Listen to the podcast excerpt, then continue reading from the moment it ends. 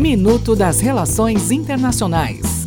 Olá, aqui é a Daniel Araújo e essas são as notícias de hoje. Reino Unido. A líder do governo do Reino Unido na Câmara dos Comuns, Andrea Leadsom, renunciou ao cargo nesta quarta-feira por divergências em relação ao novo acordo sobre o Brexit proposto pela primeira-ministra Theresa May. Indonésia. Seis pessoas morreram e outras 200 ficaram feridas em confrontos de eleitores contrários à reeleição do presidente da Indonésia, Joko Widodo, e a polícia em Jakarta, entre a noite de terça-feira e esta quarta. Parlamento Europeu.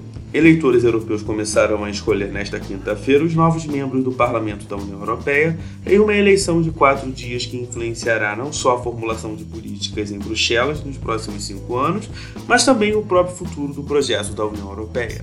Até o próximo minuto. Enquanto isso, aproveite mais conteúdo no portal seire.news.